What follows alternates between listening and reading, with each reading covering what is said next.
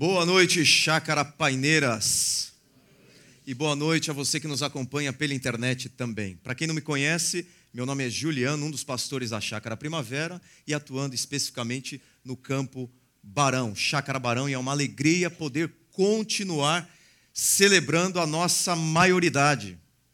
18 anos de comunidade Chácara Primavera. Há 18 anos, Deus plantou esse sonho no coração do pastor Ricardo e de um grupo de pessoas, e nós podemos ver hoje, mais uma vez, a concretização, a realização desse sonho que com certeza se iniciou no coração de Deus.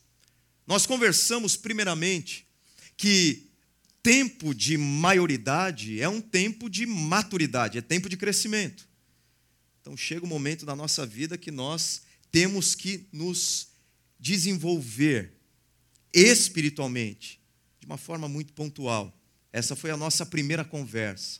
Depois, nós tratamos sobre a importância de olharmos para trás, para o nosso passado e celebrarmos o Deus que tem realizado tantas coisas por nós. Quando nós olhamos para a nossa história, nós podemos perceber o quanto Deus tem sido bondoso, gracioso e misericordioso para conosco.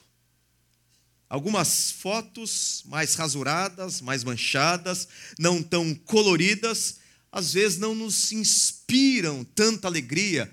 Há episódios no nosso passado que, que nos fazem chorar ou não. Entretanto, mesmo quando nos deparamos com fotos que, que não nos convidam à celebração, nós podemos hoje olhar para elas e perceber que, mesmo assim, Deus foi muito bom para comigo e para com você, por isso que nós estamos aqui hoje. Mas também existem aquelas fotos coloridas, aquelas fotos que nós olhamos e apenas de colocar os nossos olhos nelas, nós temos vontade de vivenciar aqueles momentos, porque nós compreendemos que as nossas vitórias do passado e as nossas alegrias e as nossas celebrações foram presentes de Deus para nós. Então, quando nós amadurecemos, nós também desenvolvemos essa musculatura espiritual que nos impulsiona para uma vida de gratidão. Maturidade é ser agradecido, sim. Porém, hoje, é tempo de sonhar o futuro. Porque essas coisas estão muito próximas, interligadas. À medida que eu olho para trás e consigo enxergar no meu passado as marcas, as digitais de Deus na minha biografia, eu posso chegar à conclusão que esse Deus que esteve comigo e com você lá atrás, e que fez por mim e por você grandes coisas lá atrás, é o mesmo Deus que pode se mover na nossa história de maneira extraordinária no nosso presente e no nosso futuro. Portanto, é tempo de sonhar. Se Deus já fez, Ele pode continuar fazendo. É tempo de sonhar o futuro. Mas existe um fator aqui importante sobre sonhar o futuro. Sonhar o futuro é bom, é sinal de maturidade e maioridade. Quando se é novo, não se pensa muito sobre futuro, não se planeja muito futuro. Quando nós somos crianças e adolescentes, esse negócio de planejar o futuro é muito distante. Para que pensar no futuro? Está muito lá na frente. Nós não nos preocupamos com isso. Agora, chega uma determinada idade, quando você atinge a maioridade, você passa a pensar com mais cautela no seu futuro, se preparar mais para o seu futuro, planejar mais o seu futuro e sonhar com o seu futuro. É bom. Agora, o grande problema é que, geralmente, geralmente, grande parte dos nossos sonhos orbita o nosso próprio umbigo. Nós sonhamos com o futuro, mas nós sonhamos com o futuro para nós. Para nós. E ponto final. As nossas orações são assim, não são? Senhor, me abençoa. Senhor, me guarda. Senhor, protege os meus filhos. Senhor, sustenta a minha vida. Senhor, me ajuda. Senhor, abre as portas diante de mim. Senhor, me dá crescimento profissional. Senhor, me faz mais bem-sucedido. Senhor, me faz mais famoso. Senhor, me faz mais reconhecido. Senhor, me faz. Meu, minha. Nós estamos o tempo todo sonhando, mas sonhando sonhos ligados a nós mesmos. A maior parte dos nossos sonhos é centrada no eu. O grande desafio de sonhar o meu futuro, o seu futuro e o futuro da nossa comunidade nesse tempo de maioridade é sonhar um futuro que não tem a ver apenas comigo, mas que tem a ver com os outros. E às vezes nós estamos tão ensimesmados e tão fechados em nós mesmos que nós não abrimos a nossa mente, os nossos olhos e os nossos ouvidos para entendermos que Deus não quer apenas trabalhar através de mim para o meu bem-estar, para que eu cresça, mas Deus quer trabalhar através de mim para que outras pessoas sejam tocadas, impactadas e transformadas como nós vimos no decorrer do nosso encontro. Deixa eu perguntar uma coisa para você. Você tem feito uma diferença significativa na vida de alguém? Se você parar para pensar agora e refletir a respeito disso. Na vida de quem você tem causado um grande impacto? Vamos trazer para o nosso contexto.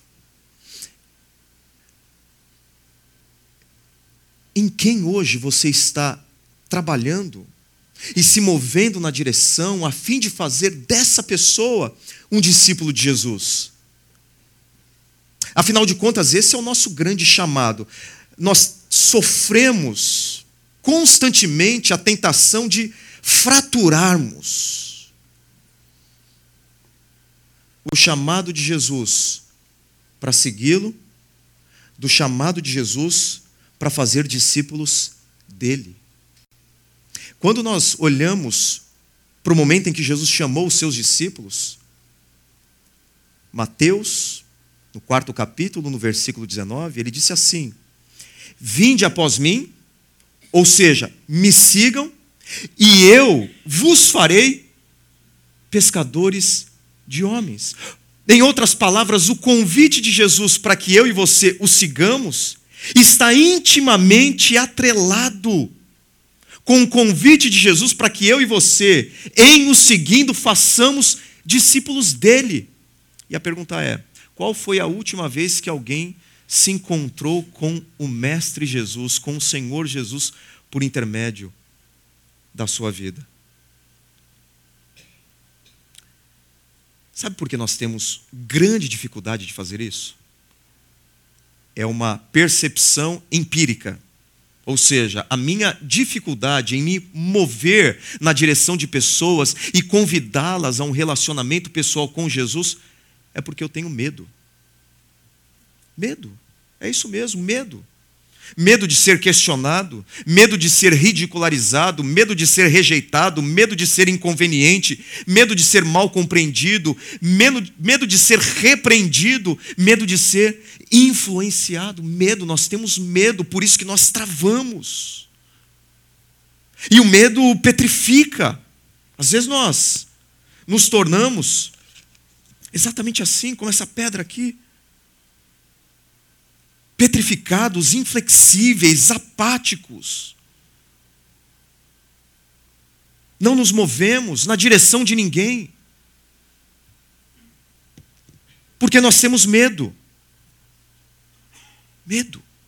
Eu me lembro, na minha adolescência, entre 14 e 15 anos, eu conversando com o pastor da minha igreja, disse para ele: Pastor, eu quero fazer a diferença lá no, no meu colégio. O que, que eu faço? Ele falou: Seja um bom aluno, tire boas notas, ajude seus colegas. Aí sabe aquela conversa? Não sei se você já ouviu falar na conversa que Jesus teve com o jovem rico. E ele dizia assim: Não, eu tenho feito isso, eu tenho buscado fazer isso, eu tenho feito aquilo. Foi quase a mesma coisa que eu fiz com ele. Não, mas eu tenho tentado tirar boas notas, eu tento respeitar os professores, eu tento ajudar os colegas. Aí ele fez um desafio para mim. O desafio dele foi: então faça o seguinte, por que, que você não cria uma reunião de oração no intervalo do seu colégio? Faz lá uma reunião de oração, pega uma sala, coloca uma plaquinha lá no mural da escola e convida as pessoas para participarem. Foi o conselho mais miserável que eu ouvi e atendi. Eu fiz isso. Então, todo dia, no intervalo da aula, tinha uma reunião de oração e eu que comandava essa reunião de oração. E sabe o que aconteceu com essa escola? Depois de um ano de reunião de oração? Absolutamente nada. Nada aconteceu. E aí eu fui questionado, ridicularizado, rejeitado, me senti inconveniente, fui mal compreendido, fui repreendido e quase fui influenciado. Eu estava com medo. Medo. Eu lembro que eu colocava assim, bem, quase que na entrada da porta principal do colégio, a reunião de oração, e o pessoal desenhava diabo na folha, colocava palavrão tal. E estava o meu nome lá. Mas sabe de uma coisa? Depois de um tempo, um colega de classe, um colega de classe, teve um encontro transformador com Jesus por causa dessas reuniões. E esse jovem levou a mãe dele para Jesus, esse jovem levou a irmã dele para Jesus. A casa desse rapaz foi completamente transformada, porque chegou um momento que eu venci o meu medo.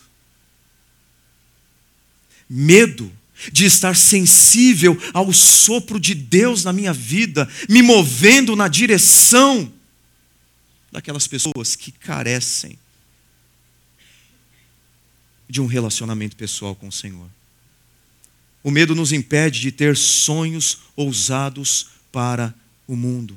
O medo nos impede de ter sonhos ousados para a nossa família. O medo nos impede de ter sonhos ousados para o nosso esposo, para os nossos filhos, para os nossos colegas de trabalho. O medo nos petrifica. O medo nos torna apáticos, inflexíveis. Nós não somos moldados quando nós temos medo de nos colocar nas mãos de Deus, para irmos para além de todas as barreiras que nos impedem de sermos canal da graça, do amor, da transformação de Deus para aquelas pessoas que estão ao nosso redor. O sonho ousado de alcançar o mundo fez parte do plano de Jesus. Jesus teve um plano muito ousado para realizar na história e no mundo através de homens simples, através dos seus discípulos. E num determinado momento, depois da sua ressurreição, Jesus chamou os seus discípulos e disse: Vocês receberão poder quando o Espírito Santo descer sobre vocês. E então serão minhas testemunhas em Jerusalém, em toda a Judéia, em Samaria e até aos confins da terra. Vocês vão receber poder e esse poder é dado pelo Espírito Santo que está sobre vocês. A palavra Espírito, tanto no Antigo Testamento, ruá, no hebraico, quanto no Novo Testamento, pneuma, significa vento, significa sopro. O Espírito Santo é o poder de Deus para soprar os seus discípulos na direção dos confins da terra. E sabe qual é a boa notícia disso tudo? É que esse Espírito Santo não foi derramado, dado apenas a 12 homens, ou a 120 pessoas, ou a 200 pessoas, no momento histórico. Esse Espírito Santo foi derramado sobre toda a igreja. Nós também temos esse mesmo poder para testemunhar da pessoa e da obra de Jesus em todos os lugares. Nós temos. Agora, o problema é que, para que esse vento de Deus sopre sobre nós e nos dirija, nos mova para perto de pessoas que estão destruídas, quebradas, arrasadas, sem paz, sem esperança, sem direção, sem conexão do Criador, nós não podemos ser como essa pedra aqui. Nós não podemos ser. Para que eu e você recebamos esse vento e nos movamos, que tal o meu nome? Você pode pensar no seu nome aqui. Precisamos ser como essa folha, leve, sensível ao soprar da brisa, do vento. Uma folha moldável, flexível, dobrável. O Espírito Santo foi dado a cada um de nós. A pergunta é: o que é que nós temos sido diante de Deus? O que é que nós somos na mão de Deus? Nós somos essa pedra na mão fiel e poderosa de Deus ou nós somos flexíveis, maleáveis e sensíveis como essa folha? Essa é uma, é uma pergunta importante. Agora, no livro de Atos, no capítulo décimo, nós vemos esse plano ousado de Jesus se cumprindo na história. E eu convido você a olhar comigo esse texto. Havia em Cesareia um homem chamado Cornélio, centurião do regimento conhecido como italiano. Só para vocês terem uma ideia, Cesareia era a base principal do Império Romano na Palestina. Base principal. Um homem, um governador da Judéia, que talvez você já tenha ouvido falar, chamado Latos, tinha a casa dele nesse lugar aí. Nesse lugar, Cesareia. Se não bastasse isso, esse Cornélio era um centurião responsável por uma tropa de 100 soldados romanos. Por isso, o nome centurião. Era um romano, romano mesmo. Um pagão. Talvez quando os leitores desse texto de Atos ouviram falar de um homem chamado Cornélio, centurião, logo veio à mente desses leitores aqui aqueles mesmos romanos e soldados que tripudiaram sobre Jesus, que humilharam Jesus, que acabaram com Jesus e que crucificaram a Jesus naquela cruz. Logo veio à mente deles. Agora, esse Cornélio aqui é diferente. Esse romano aqui é absolutamente o oposto daqueles que crucificaram o nosso Senhor. Totalmente diferente. Por quê? O texto diz assim que ele, Cornélio e toda a sua família eram religiosos e tementes a Deus. Em outras palavras, Cornélio não era um mero romano como os outros romanos pagão, descrente, incrédulo, adorador do imperador romano. Naquele período, o Deus mais adorado não era Ártemis, Dionísio, Afrodite e tantos outros deuses. O deus mais adorado naquele contexto histórico era o imperador romano. Todos deviam honras a César, não apenas como rei, mas como Deus. Só que esse romano aqui, esse soldado, esse comandante é diferente. O texto diz que ele é temente a Deus ele é correto, ele rezava, ele dava esmolas, era um homem ético, talvez um bom pai de família. Alguns acreditam que era um simpatizante da religião dos judeus. Apesar disso, Cornélio não é um discípulo de Jesus. Cornélio não é salvo. Essa é uma é uma mostra de que a religião não salva ninguém.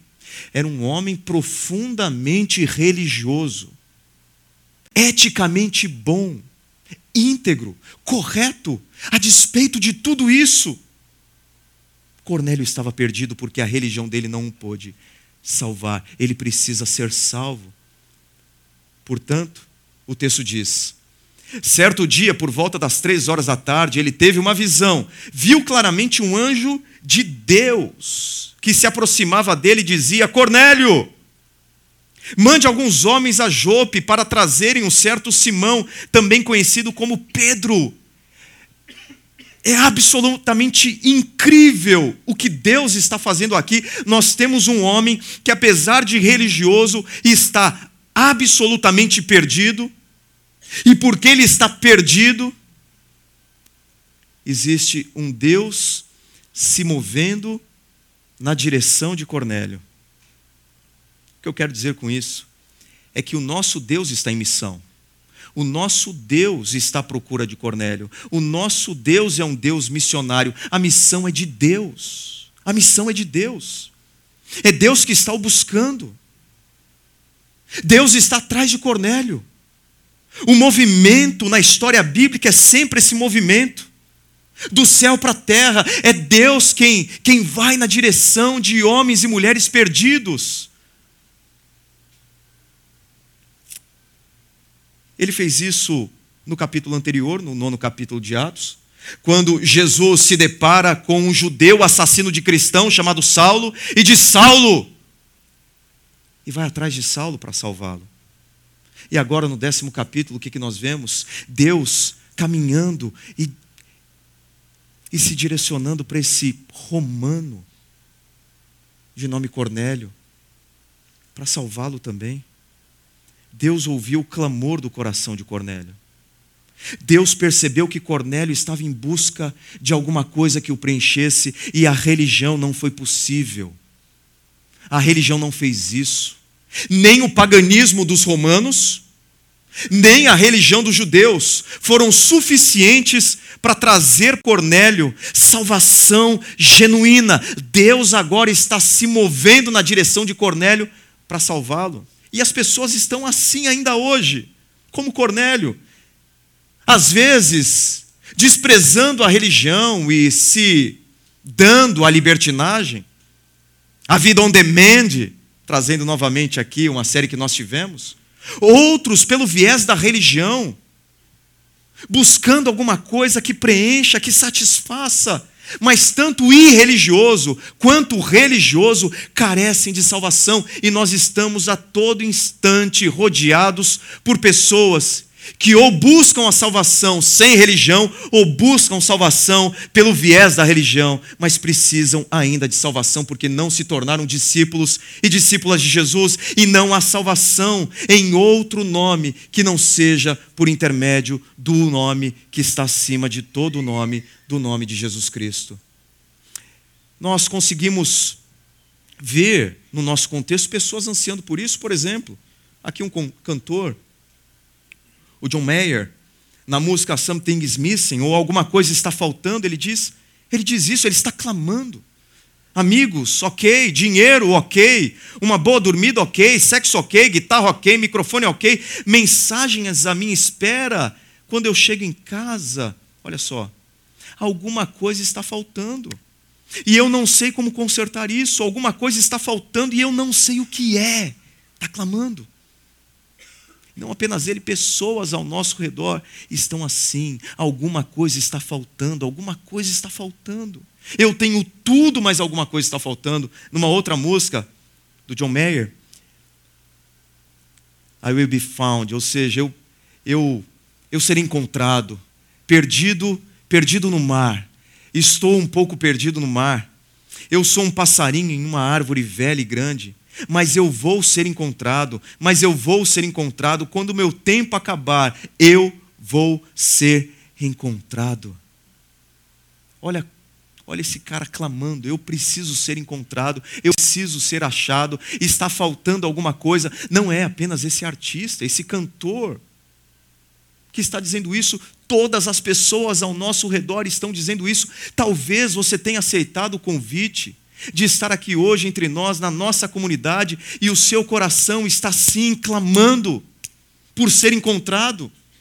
Você está da mesma forma dizendo: ainda falta alguma coisa, amigos, ok, casamentos, ok, filhos, ok, relacionamentos, ok. Eu já tive tudo isso, mas nada disso foi suficientemente capaz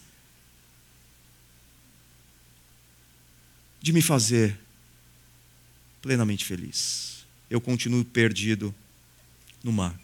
Pode ser no seu escritório, dentro da sua casa, a pessoa que trabalha do seu lado,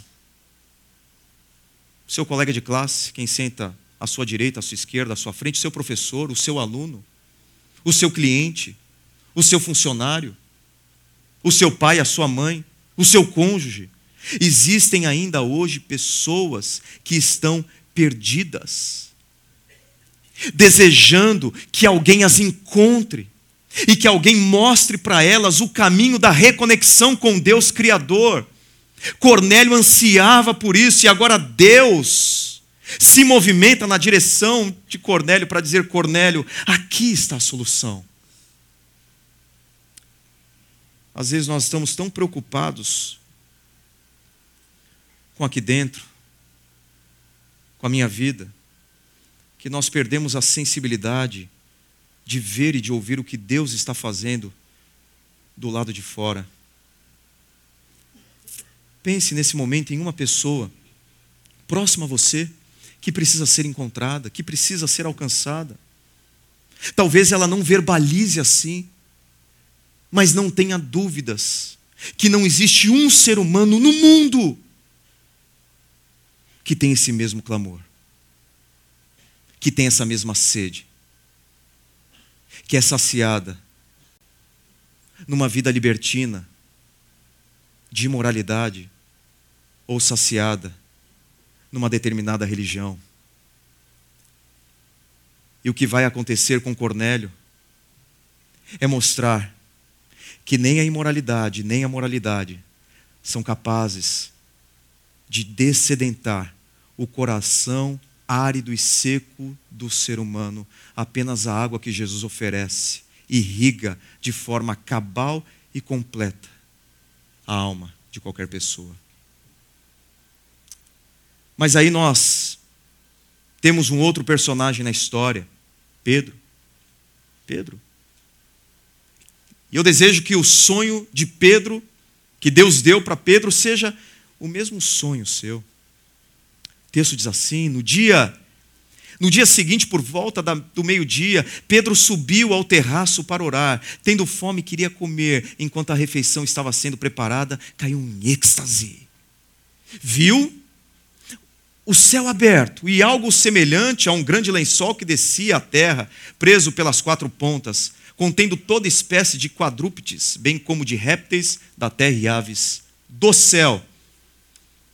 Então, uma voz lhe disse: Levante-se, Pedro, mate e coma. Mas Pedro respondeu: De modo nenhum, Senhor.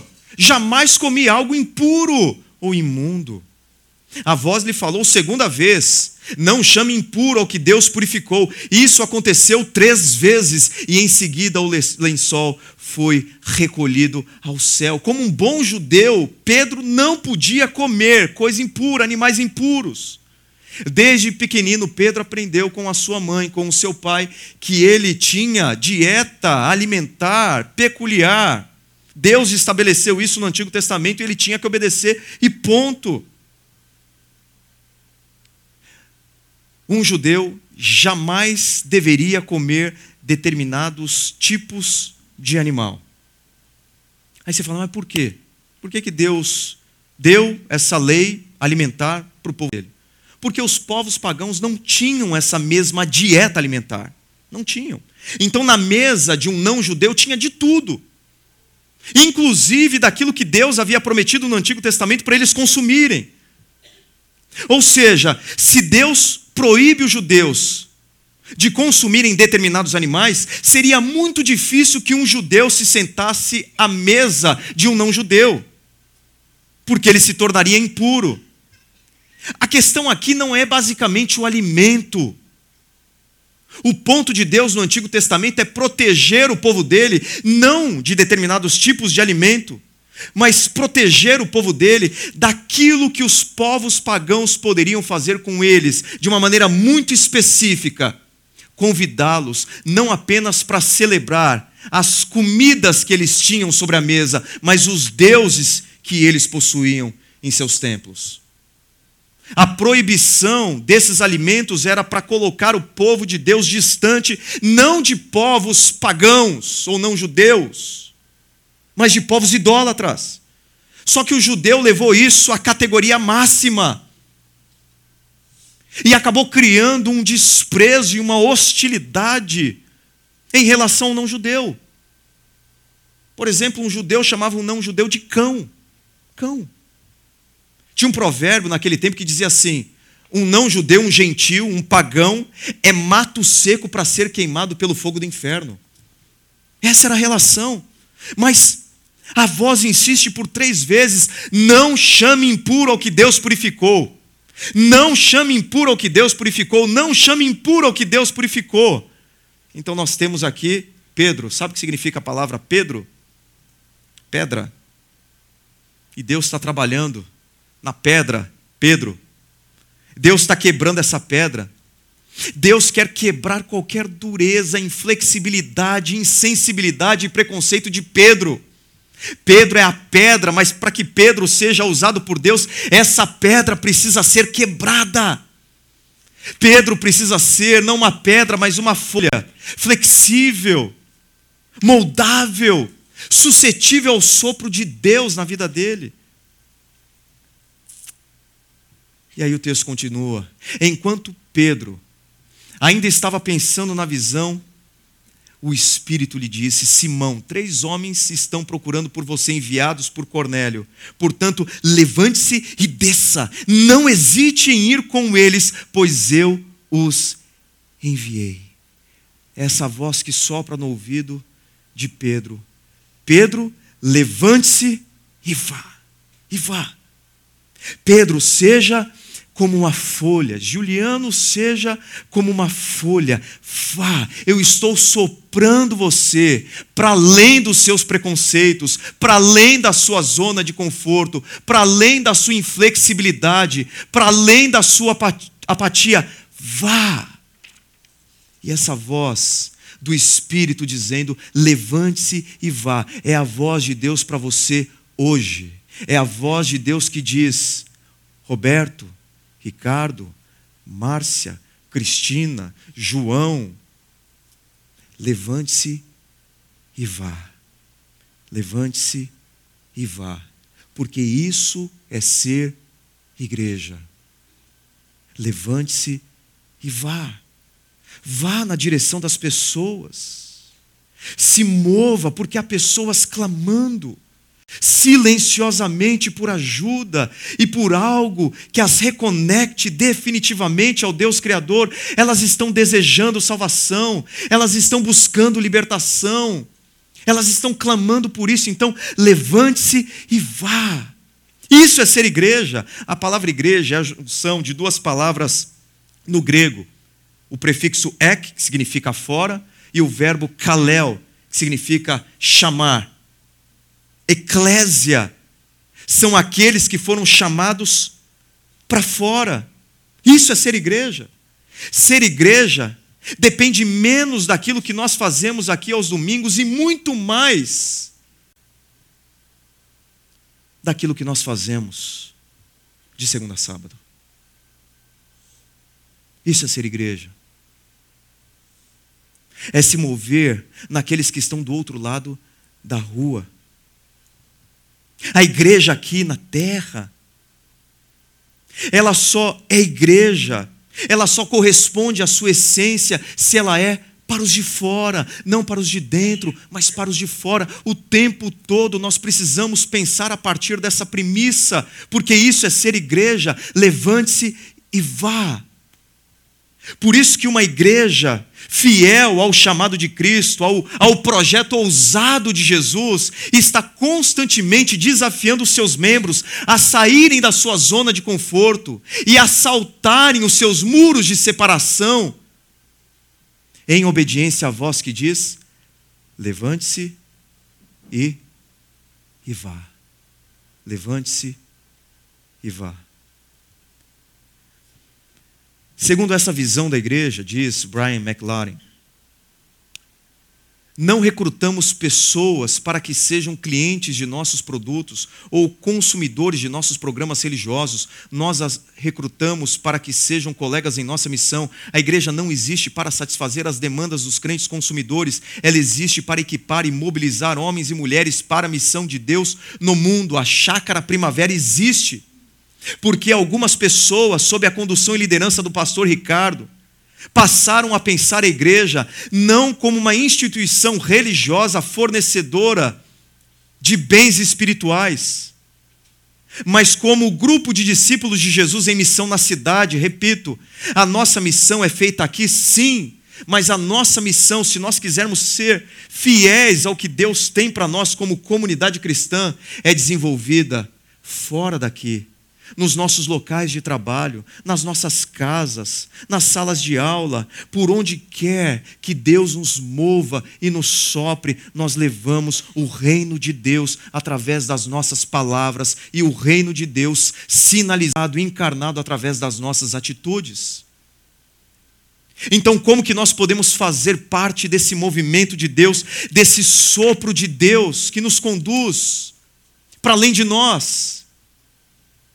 Para que pessoas sejam alcançadas com o mesmo amor com que nós fomos alcançados, como que nós fazemos isso? Eu vou apresentar para vocês cinco passos práticos para você alcançar um. Porque a transformação de Campinas, a transformação do Brasil, a transformação do mundo, começa a partir da transformação de pessoas, um a um. Você quer assumir esse compromisso? Pense o seguinte: que o primeiro passo, o primeiro passo, é conversar com Deus. Peça a Deus por alguém.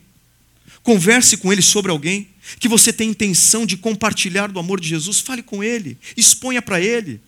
Diga para Ele: Deus, eu, eu desejo de alguma maneira encontrar um caminho na direção do coração dessa pessoa. Me ajuda. Converse com Deus.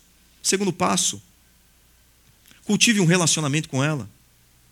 Hoje, no mundo pluralista no qual nós vivemos, para que nós consigamos o direito de ser ouvido, de ser ouvida, de sermos ouvidos pelas pessoas, nós primeiro precisamos conquistar o coração delas. E em conquistando o coração delas, com o nosso amor, com o nosso cuidado, com a nossa atenção, nós teremos então o direito dela nos ouvir. Então conquiste esse direito, construindo um relacionamento, convidando essa pessoa para um café da manhã, para um jantar na sua casa. Demonstre cuidado, interesse pelos problemas dela. Terceiro, compartilhe sua história com ela. Talvez você não conheça aí muitas muitos livros de teologia, muitas doutrinas, muitos versículos bíblicos, mas você sabe de uma coisa: quem Jesus é e o que ele fez na sua vida. Diga para essa pessoa quem Jesus é e o que ele fez no seu coração, como que ele transformou você, como que ele fez de você uma pessoa diferente, uma nova pessoa. Quarto passo: convide essa pessoa para um dos nossos encontros. Fica o desafio para a semana que vem. Convide alguém para vir aqui e para sentir essa comunidade, o acolhimento, o amor, para ouvir da pregação do Evangelho, para ser tocada por uma música. Ou talvez enviar o link da nossa transmissão online, se ela não tem interesse de vir, se ela não gosta, mande. E por último, confie em Deus. Confie em Deus. A única pessoa no mundo que pode fazer com que o coração de pedra se transforme num coração sensível como papel é Deus, não é você. O seu dever é lançar a semente e regar, e a responsabilidade de Deus é transformar um coração de pedra num coração de carne. E a menos que a igreja seja mobilizada, o mundo inteiro não poderá ser alcançado. Todos nós temos que estar ativamente envolvidos nesse projeto. Se nós queremos um grande impacto na nossa cidade, cada um de nós tem que se envolver com essa missão, não de alcançar a todos, mas alcançar pelo menos uma pessoa. E a partir disso nós temos o alcance. Quando Pedro visita a casa de Cornélio, o texto diz: Agora percebo verdadeiramente que Deus não trata as pessoas com parcialidade. Vocês conhecem a mensagem enviada por Deus ao povo de Israel, que fala das boas novas de paz por meio de Jesus Cristo, Senhor de todos. E todo aquele que crê recebe o perdão dos pecados. O que eu acho mais maravilhoso nessa passagem mais maravilhoso é que a missão é de Deus.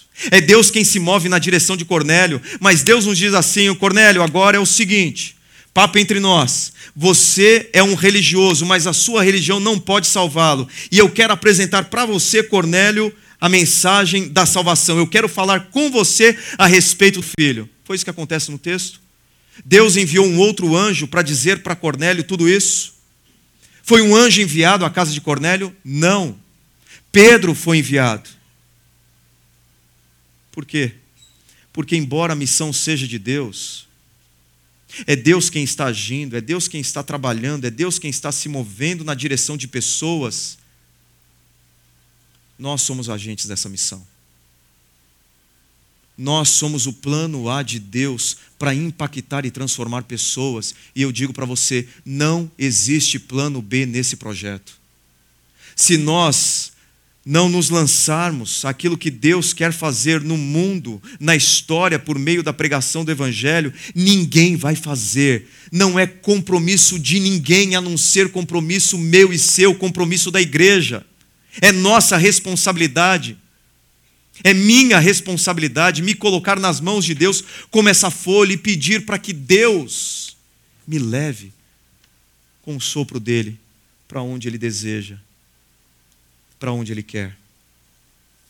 Deus decidiu mudar a história de pessoas, de famílias, de filhos, de pais, de amigos, a minha história e a sua história, através de pessoas. É você.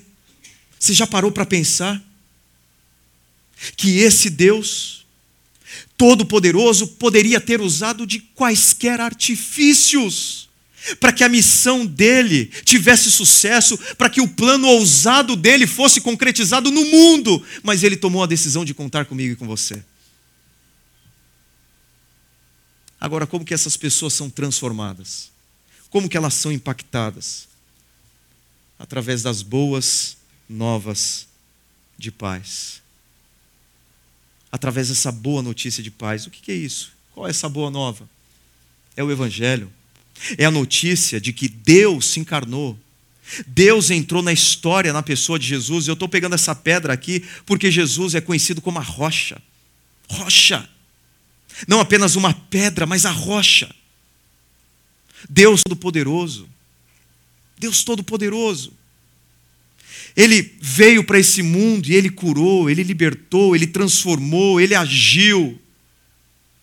Ele mostrou domínio sobre o mundo espiritual, sobre o mundo natural, sobre o mundo humano. Ele tem todo o poder e sempre teve todo o poder. Mas a rocha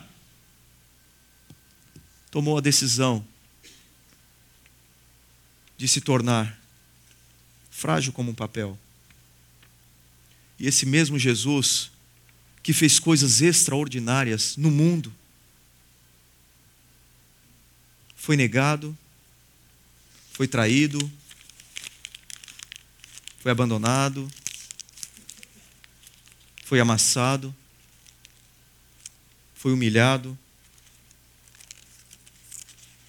foi ridicularizado, foi rasgado, foi partido, foi pregado naquela cruz. Foi morto. A rocha da nossa salvação se partiu. E sabe por que ele fez isso?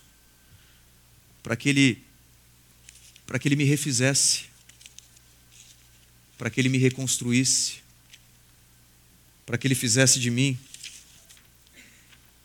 um novo homem, alguém transformado impactado pelo amor dele. Me purificado de todos os meus pecados. Todo aquele que crê nele recebe o perdão dos pecados. Independentemente do que eu fiz, independentemente de quem eu fui, independentemente de ter a minha vida destruída, ele fez isso, ele se entregou naquela cruz para me transformar no novo homem. Ele fez isso por você também para transformar você, para que você não precisasse passar por isso, para que você não fosse esmagado pela justiça de Deus, para que Deus não virasse as costas para você por conta dos seus erros. Ele sofreu tudo isso na cruz para nos fazer novamente. Mas sabe o que aconteceu com ele? Ele não permaneceu naquela sepultura. A Bíblia diz que esse Jesus que foi rasgado e partido ressuscitou. Ressuscitou, ele está vivo. E agora, e agora, ele chama os seus discípulos e diz: Toda autoridade me foi dada no céu e na terra. E agora vão e façam de todas as nações discípulos. Pedro sequer terminou essa pregação. Sequer terminou. Num determinado momento, o texto diz: enquanto Pedro ainda estava falando essas palavras, o Espírito Santo desceu sobre todos os que ouviam a mensagem. Que mensagem poderosa! Pedro não fez nenhum apelo.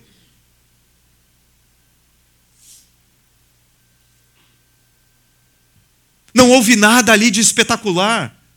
Pedro não manipulou as emoções das pessoas, a mente delas, nada aconteceu. Apenas a pregação do Evangelho de Jesus, apenas o anúncio de que Deus veio até nós para nos alcançar e nos tirar desse mar no qual nós estávamos abandonados e perdidos. E essa mensagem foi poderosa para transformar a vida de Cornélio, da família de Cornélio, dos amigos de Cornélio, da casa de Cornélio.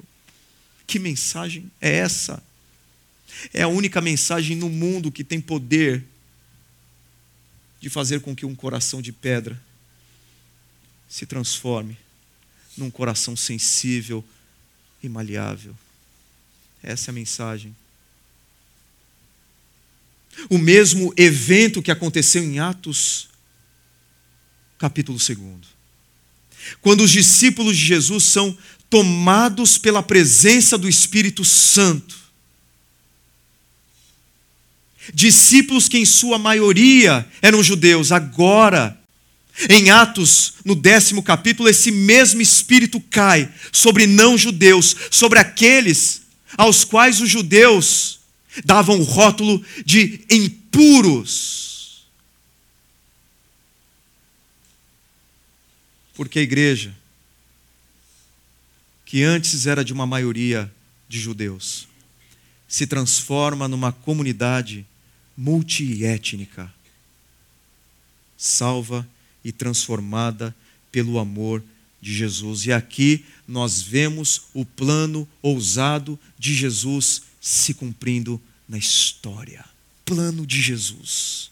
Recebereis poder, recebereis o sopro do Espírito, o vento do Espírito, que vai mover vocês para Jerusalém, para Judéia, para Samaria, e agora no capítulo 10, esse sopro impulsiona os discípulos para os confins da terra. Eu quero continuar sonhando com esse projeto. Eu quero continuar sonhando com um projeto de futuro que inclua pessoas sendo transformadas pelo amor de Jesus, um projeto de futuro em que eu seja como esse papel nas mãos de Deus e que Ele me dobre, que Ele me molde e que Ele me mova na direção daquelas pessoas que carecem de uma mensagem de paz, de transformação e de libertação. Desde o ano passado, sob a condução do pastor Ricardo, a nossa liderança tem orado e conversado sobre o nosso futuro.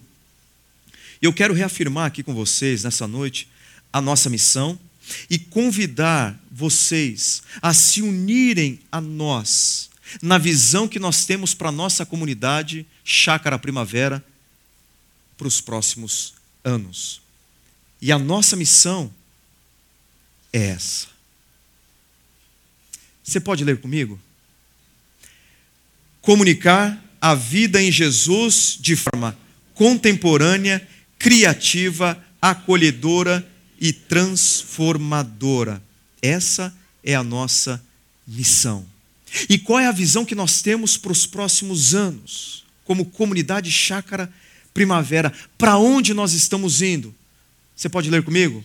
Ser conhecida pela pregação do Evangelho com relevância e integridade através do uso inteligente de tecnologia para o crescimento consistente que alcança cuida, mobiliza, capacita, engaja pessoas na missão.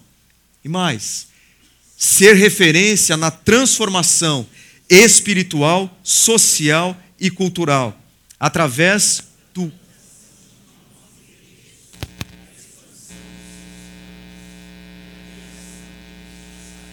contra pela internet. Para deixar tudo isso mais claro, hoje nós lançamos oficialmente o nosso plano estratégico 2021 alcance para vocês.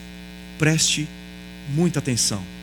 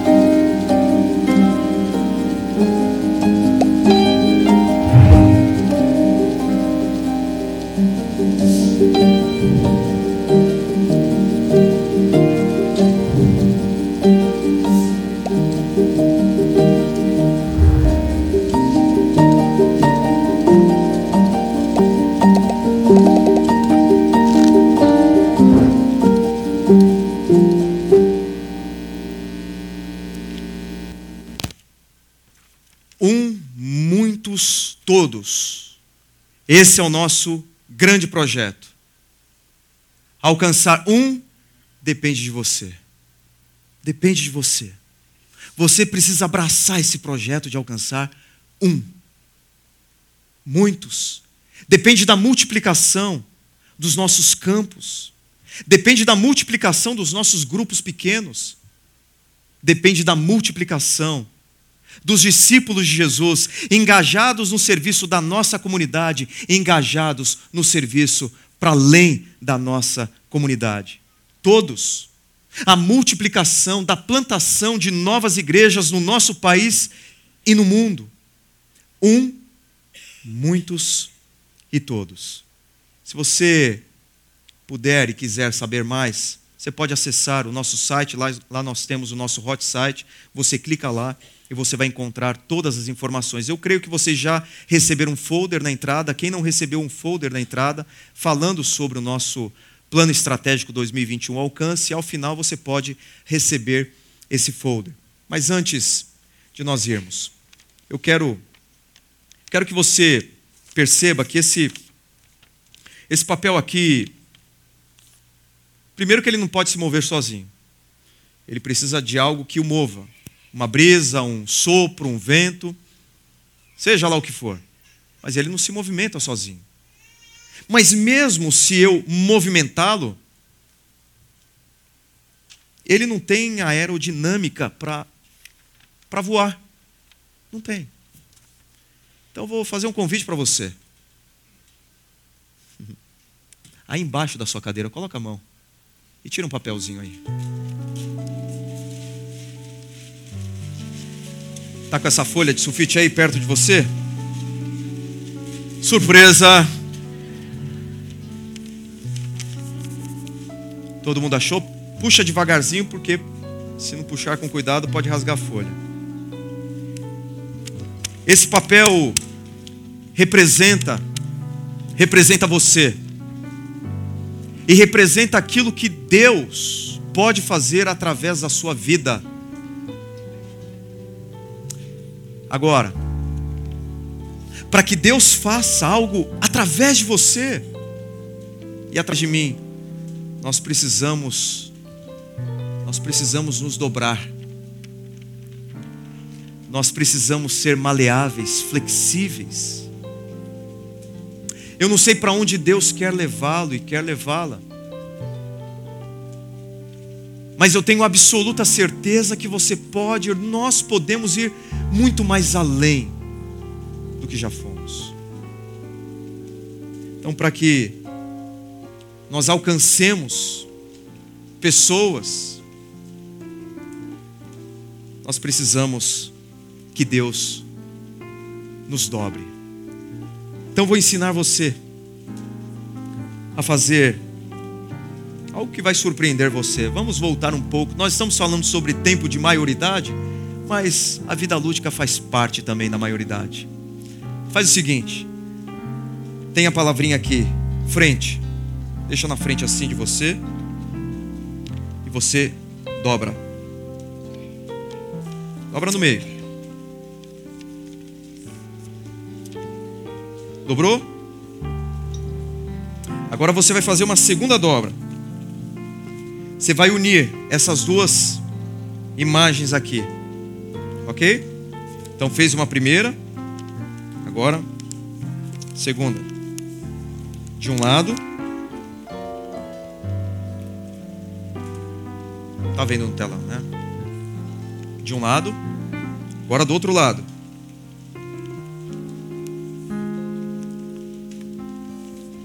Então fica assim. Essas duas imagens unidas. Para você olhar como está atrás aqui, ó, no verso, fica assim. Então agora, novamente aqui, frente, você vai fechar. Ok? Tá aqui. Você vai fechar. Tem uns apressadinhos aí que já fizeram, né? Muito bonito. E agora, tá vendo essa linha aqui? Do lado, desse lado e desse lado. Você vai dobrar exatamente nessa linha. Então, aqui. Desse lado. E aqui também. Tá vendo essa linha aqui?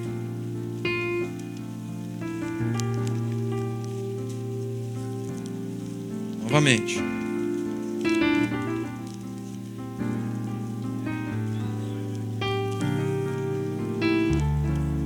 Ficar assim. Quem conseguiu fazer, levanta o avião. Só levantar, hein? Sem bagunça. Sem bagunça.